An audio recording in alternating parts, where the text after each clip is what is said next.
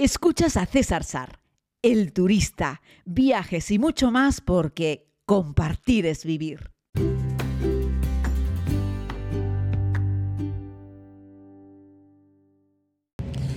Saludos querida comunidad, aquí estamos eh, metidos en el transporte con el cual estamos haciendo esta ruta por el sur de Chile, también tocaremos un poquitito el sur de Argentina, como les decía. Les pido disculpas porque ayer no les entregué el podcast, pero es que hay ocasiones en las que no me da la vida directamente. Estamos atravesando un trocito nuevamente de Tierra del Fuego, a donde llegamos después de meternos en un pequeño ferry para llegar desde el continente y atravesando el estrecho de Magallanes ese lugar histórico, un enclave súper importante, no solo para la historia de Chile, sino para la historia de América y, por qué no decirlo, para la historia del mundo. Al fin y al cabo, Hernando de Magallanes, Fernando de Magallanes, fue el primero en descubrirlo allá por 1520. Tengo aquí ahora a Pancho, a Francisco, con el cual vamos a hablar dentro de un momento. Y a mí me gusta mucho cuando tengo la oportunidad de llegar a un lugar de estas características, porque estamos hablando de la historia de la circunnavegación del planeta, la primera vez que los humanos fueron capaces de navegar alrededor de todo el mundo y encontraron este huequito, esta apertura, este paso entre el Océano Atlántico y el Pacífico de 565 kilómetros, si no quiero recordar, o 525 kilómetros, eh, que bueno, pues encontraron estos, estos navegantes después de buscarlo, porque estaban buscándolo, lo intentaron por varios lugares y ya les decía que iban viendo que cada entrante de agua no era más que un río, iban probando salado, dulce, dulce, ah, dulce, esto no tiene salida para otro lado, hasta que fueron probando en el propio estrecho de Magallanes y decían salado, salado, salado, esto son buenas noticias, y cruzamos el estrecho de Magallanes por la zona de la Angostura, que se conoce como la zona más estrecha del estrecho de Magallanes, y eso nos ha colocado en la Tierra del Fuego, donde estamos hoy en día, que es una isla, así es que hemos llegado hasta el punto más al sur del continente americano, que es Punta Arenas, y hemos llegado eh, y hemos dormido en em, Porvenir, que sería el punto norte de la isla de eh, Tierra del Fuego. Recordar que todo el estrecho de Magallanes corresponde a Chile, aunque no toda la isla de Tierra del Fuego es Chile, diríamos que es un 60 Argentina y un 40 es Chile. Eh, y bueno, la verdad es que eh, es un sitio magnífico, ¿no? Bueno, no me quiero enrollar mucho porque aparte de hablarles de paisajes y hablarles un poco de la historia del estrecho y de Magallanes, quería aprovechar que Francisco es de la comunidad eh, Cahuéscar y hemos tenido la oportunidad de conocer un poco, un poquito de la cultura y de la historia de los pueblos originarios que poblaban estas tierras. Nos contaba Francisco, y ahora vamos con esa pequeña entrevista, que se contaba que la, el paso de la prehistoria a la historia aquí está datada con la llegada de los primeros europeos.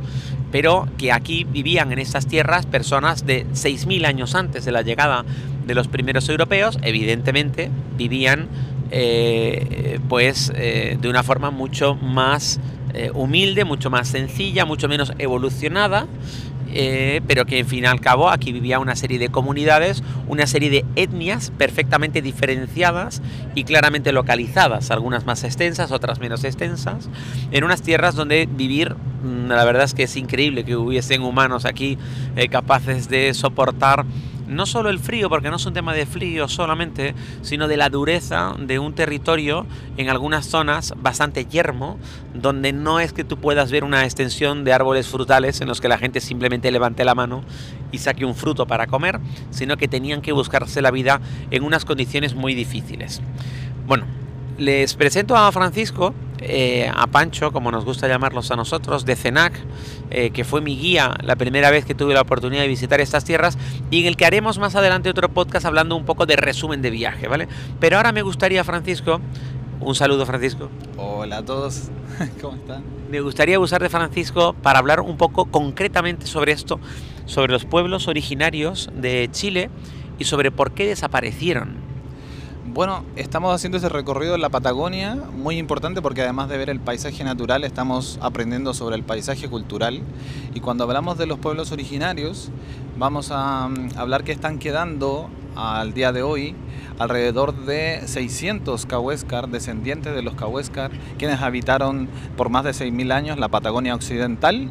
Y también vamos a hablar del pueblo Yagán, que viven en la zona del Canal Beagle.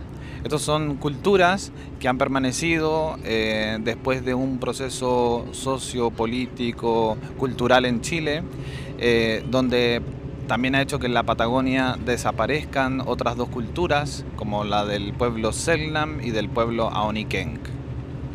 Muy bien. Entonces entendemos que quedan de las culturas originarias algunos pueblos con muy pocos miembros, la verdad, pero que quedan algunos pequeños vestigios. Se sabe muy poco porque eran pueblos que no tenían escritura todavía, así es que lo que hay es una transmisión oral de aquella cultura. ¿Qué ocurre? Llegan los europeos, luego se funda Chile, Cuéntanos un poco cómo ha sido ese proceso de desaparición de las culturas eh, originarias en esa región del mundo. Hace más o menos 500 años atrás, los indígenas comenzaron a tener contacto primero con los europeos, ¿no? Durante 300 años los navegantes aquí marcaron el rumbo y también el contacto cultural, civilizatorio, los indígenas se fueron adaptando incluso en su manera de vestir, de alimentarse, de moverse gracias al contacto que tuvieron con los europeos, fueron adquiriendo herramientas, vocabulario, etc. Pero ya eh, desde 1810, con la creación de Chile como país, y hasta el año 1900, cuando se terminan de delimitar las fronteras, los indígenas entonces sufren un proceso de adaptación a la sociedad chilena. Ojo, un proceso de adaptación involuntario, entendemos, ¿no, Francisco? Es decir, los pueblos oriundos del lugar, ¿no? las culturas antiguas del lugar, siguieron viviendo en el mismo sitio, solo que empezaron a verse desplazadas, entiendo, ¿no? Primero por la llegada de los europeos, fundamentalmente españoles, pero también ciudadanos procedentes de otros lugares de Europa, y luego, tras la fundación de Chile y un periodo largo de casi un siglo, ¿no? Eh, Chile toma la decisión, cuéntanoslo tú, de, decidir que todo el que está dentro de las fronteras de Chile tenía que ser chileno, eh, independientemente de cuál era su origen. Exactamente, cuando en el año 1900 ya habíamos en la Patagonia concluido toda la delimitación entre Argentina y Chile de la Patagonia, entonces eh, Chile como en una actitud paternalista se hace cargo de los habitantes que hay dentro de este territorio y se comienzan a mover los indígenas hacia los sectores ya poblados. Punta Arenas ya existía desde el año 1850, eh, luego Puerto Natales, Porvenir, y en estas poblaciones donde el Estado ya tenía establecida eh, un básico, pero, pero un sistema de salud, un sistema educativo y un sistema religioso por la iglesia. Entonces, para el Estado estas son tres cosas importantes que marcan la civilización y las gentes que vivían en el territorio de la Patagonia occidental o sur que eran los que iban quedando después del proceso eh, de contacto con, con, los europeos. Entonces las personas que van quedando son eh, invitadas o también se puede decir forzadas a transformarse en chilenos y, y adoptar la lengua, adoptar la nacionalidad, y adoptar un nombre y un apellido y además de eso es importante recalcar que las fechas de nacimiento de todos esos indígenas que partieron aquí el proceso civilizatorio eh, tuvieron que adoptar tres fechas de nacimiento, eh, tres fechas importantes en el calendario civil chileno, que son el combate naval de Iquique, de, que, marca la fecha de la, de la, Guerra del Pacífico, eso se celebra aquí en Chile el 21 de mayo. Luego está eh, el, 18, el 18 de septiembre, que es el Día de las Fiestas Patrias que se celebran en Chile por la independencia con España. Y también el 12 de octubre, que es, antes se, se decía el Día de la Raza, pero es el Día de la Hispanidad o del encuentro de los dos mundos. Entonces, estas tres fechas, si uno se fija en la cédula de identidad de los antiguos Cahuéscar, por ejemplo, tienen eh, todos, además de un nombre y un apellido que les fue dado al, al, momento de registrarse, también una fecha de nacimiento. Entonces, casi todos estaban de cumpleaños, por decirlo así, en esas tres fechas. Es una cosa eh, curiosa pero terrible a la vez, ¿no? Es decir, cogieron a personas que estaban viviendo desde hacía miles de años en un lugar, ¿no? Y les dijeron, a partir de ahora tienen que ser ustedes chilenos, están dentro de esta frontera y los vamos a civilizar. Los vamos a llevar a un lugar donde haya educación, sanidad y religión, les vamos a vestir y como usted a lo mejor no sabe muy bien o no me puede usted explicar o yo no sé muy bien cuál es su fecha de nacimiento, le vamos a poner a todos una de estas tres fechas de nacimiento. Y el criterio que seguían para poner qué fecha de nacimiento, ¿cuál era? Era en el combate naval de Iquique, Eso sí, digamos. pero ¿y qué criterio tenían para que tuviese una fecha u otra? Ah, no, era, era un poco a lo que se le ocurría a la persona que estaba registrando, no, no es que había, un- no les preguntaban mucho, tampoco les preguntaban sobre su nombre, su apellido eh, o cuándo había nacido, tampoco era algo relevante para los Cahuéscar en, en este sentido, pero, pero la persona que estaba ahí tenía que rellenar el formulario y más o menos le ponían una de estas fechas. Vale, y también les daban un apellido, ¿no? Un nombre y un apellido, porque los Cahuéscar no tenían apellidos tal y cual los conocía la cultura nueva eh, chilena, procedente mayoritariamente de la cultura europea que había llegado, ¿no? Sí, el apellido viene dado de, de dónde procedía, por, por decirlo así. La cartografía ya se había escrito en los 300 años anteriores por los navegantes ingleses, holandeses, franceses, etc. Y entonces esos canales, islas, estrechos o fiordos ya tenían un nombre de, cartografía mayormente en inglés. Entonces, de donde venían, o por lo menos los cahuéscar que se estaban registrando decían yo vengo de tal parte, entonces eso pasaba a ser enseguida su identidad y el Estado les puso eso como apellido. Algunos también tienen el apellido de algunos presidentes de la República, de gobernadores, del territorio. Es como que, que para que puedan tener alguna identidad de nombre y apellido en Chile, como todos los chilenos, entonces se les fue dada, impuesta también por decirlo, eh, para que puedan ser parte de nuestro país. Entonces podemos entender que parte de esa cultura quedó disuelta, ¿no?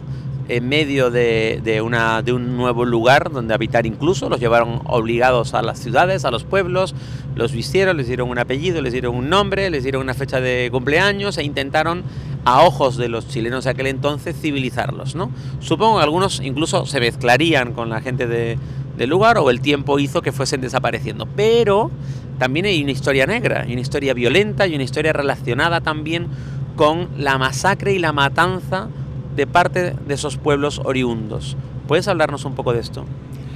Sí, podemos decir que entre ambos países, Chile y Argentina, eh, trataron de, por decirlo así, no se sabe bien cuál había, qué intención detrás de esto, pero de despoblar el territorio para que pueda ser poblado por los nuevos, ¿no? que los nuevos eran chilenos o europeos que venían a establecerse a estas latitudes. Entonces, eh, hubo un proceso para que los indígenas, que se pensaba que era poca cosa también, esta gente que pobrecita vivía perdida por los canales, siendo que llevaban 6.000 años de evolución y adaptación a su medio, pudieran entonces recluirse en las ciudades que se habían fundado. Y eso pasó tanto en Argentina como en Chile, pero en algunos, en algunos momentos de la historia esto llegó a ser violento. Y es conocida en la Patagonia cómo se masacraron a los indígenas, tanto en Tierra del Fuego, tanto en el continente o en las mismas colonias que se habían fundado por los salesianos, por los estancieros, en la isla Dawson o en Río Grande, donde fueron recluidos los indígenas para también luego serle transmitidas la- las enfermedades, incluso enfermedades venéreas, y, eh, y los indígenas de esta forma eh, perecieron en pocos años. La- las grandes poblaciones que se contaban, que eran más de 5.000 personas de cada cultura, desaparecieron en una década, y con ello su cultura, su lengua, sus tradiciones porque los ancianos fueron los primeros en desaparecer. Hay, hay relatos trágicos de incluso comercio, de cuando ya la esclavitud estaba abolida, en Punta Arenas se hacía comercio de indígenas para que puedan trabajar en la casa de los estancieros. Entonces hay, un, hay una, una historia, como tú bien cuentas, oculta, una historia negra de la Patagonia que eh, es digna de, de conocer. Hablando de Patagonia como un entorno, entendiendo que sí, había una frontera y en unos lados estaba Argentina, en otros lados Chile, pero que la, la- forma de actuar en relación con los pueblos originarios y antiguos fue más o menos la misma en ambos lados, ¿o no? Sí, en ambos lados fue con ayuda del ejército, eh, con movimientos políticos que al final preferían eh, la llegada de los europeos a quienes se les entregó la tierra gratuitamente, miles y millones de hectáreas para ser introducidas la ganadería, como que aún hoy día sigue siendo la actividad económica más importante de la región. Entonces en ambos países ocurrió, eh, digamos, el mismo proceso de despoblación. Al final los que más sufrieron fueron los indígenas que habitaban las zonas que fueron privatizadas como estancias y, los, y se salvaron, por decirlo así, los indígenas que vivían en las, en, las zonas o en la geografía donde no fue posible introducir a las ovejas, como los fiordos y canales que hay en la Patagonia Occidental y extremo sur. Lo mismo ocurrió en Argentina, entiendo. Estamos hablando todo del mismo, del mismo territorio, aunque evidentemente las fronteras ya sabéis que son líneas imaginarias creadas, creadas por el hombre. Y la verdad es que es muy interesante porque en este viaje que estamos realizando al sur, al sur del sur, nunca mejor dicho, eh, hemos atravesado, de hecho estamos hablando literalmente en una isla, la gran isla de Tierra del Fuego, para la gente que no esté muy ducha en geografía, cuando vamos hacia el piquito sur del continente americano, vemos que hay como millones de islas, es como que el continente americano se fragmenta en un montón de trocitos. Si se fijan bien, si ponen en el Google Maps Tierra del Fuego, verán que es un trozo enorme, pero no es más que una isla. Ya está literalmente separada del continente, es decir, tú no podrías coger una bicicleta, e ir desde, desde Colombia, ¿no? donde sabéis que el paso fronterizo entre Panamá y Colombia no existe por tierra, es decir, habría que navegarlo o meterse en una selva infranqueable, pero tú puedes coger una bicicleta y llegar hasta Punta Arenas dando pedal, pero para pasar la Tierra del Fuego necesitamos eh, cruzar el estrecho de Magallanes, que es lo que hemos pasado. Así que estamos en esta isla. Entonces, aquí, en esta parte del mundo, en esta parte del territorio americano sur, donde parece que la Tierra se fragmenta, parece no, donde la Tierra se fragmenta, fragmenta encontramos que a la, a la izquierda, al oeste de la cordillera de los Andes, en el territorio chileno, aparecen miles y miles de islas, muchas de ellas cubiertas por completo de hielo y al este de la cordillera de los Andes es donde encontramos la mayor parte del territorio argentino, pero si estamos ya como en la punta del final de abajo, vemos como hay un pequeño zigzag entre Chile y Argentina. Caprichos de las fronteras que llevan a que Tierra del Fuego, como les decíamos al principio de este podcast, esta gran isla, que es el hogar, por ejemplo, también de Ushuaia, de Argentina, de la ciudad más austral del mundo, que no del pueblo más austral del mundo, porque la localidad, el municipio más austral del mundo, el lugar del mundo habitado más al sur, lo encontramos al otro lado del canal de Beagle, es decir, una vez que terminamos la isla de Tierra del Fuego, hay otro canal muy famoso, en este caso no es un estrecho, es un canal, que es desde donde salen, por donde entran y salen los barcos, por ejemplo, que van a Antártida, y en el otro lado, o sea, al sur del canal de Beagle, encontramos Puerto Williams, que vuelve a ser Chile de nuevo, ¿no? Les digo que son esos caprichos mm, de las, de, las guerras, de los acuerdos entre ambos países que han hecho que un trocito sea Chile, otro trocito sea Argentina, de nuevo vuelve a ser Chile, etcétera, etcétera, ¿no? Pero hablamos de los pueblos que vivían en estas zonas tan inaccesibles e inexploradas por el hombre, ya sea por el hombre llegado de Europa, ya sea años más tarde por los que fueron los propios chilenos, que les costó un montón de años incluso saber realmente cuánto territorio tenían y poder explorar el mismo. Y aquí ya vivían estas culturas oriundas, no con poca dificultad, porque sobrevivir en esas tierras era, era muy difícil. No vienen muchos turistas, ¿no, Francisco, a escuchar estas historias y a ver un poco las, la cultura oriunda? No, el turista o el turismo convencional suele recorrer los puntos de interés más famosos, que son las Torres del Paine o que son algunas ciudades como Punta Arenas, pero por lo general eh, no todo el mundo se da el tiempo y el espacio de poder recorrer la Patagonia a lo ancho, a lo largo y poder pasar aquí varios días. Hay gente que en una semana recorre todo Chile. San Pedro de Atacama, Isla de Pascua y aquí la Patagonia. Y en una semana en realidad vienes a sacar fotos, no, no vienes a conocer el lugar. En cambio en este viaje que estamos haciendo eh, con la comunidad creo que vamos a profundizar mucho más y, quienes terminen este viaje eh, van a volver a casa conociendo la Patagonia de verdad. Sí, porque creo que un lugar requiere poder disfrutar de sus monumentos naturales, conocer un poco a sus gentes del hoy e interesarse por quiénes fueron los humanos que habitaban estas tierras en el pasado. Conocer nuestra historia nos ayuda a valorarla e intentar también no repetirla.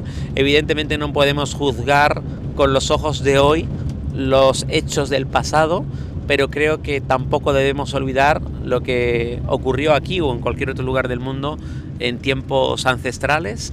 Así es que todo nuestro cariño y respeto para las eh, para los pueblos, ¿cómo, ¿cómo lo denominan ustedes? Los pueblos originarios de las tierras del sur, de este sur tan bello, inaccesible e inabarcable de la Patagonia chilena y también argentina.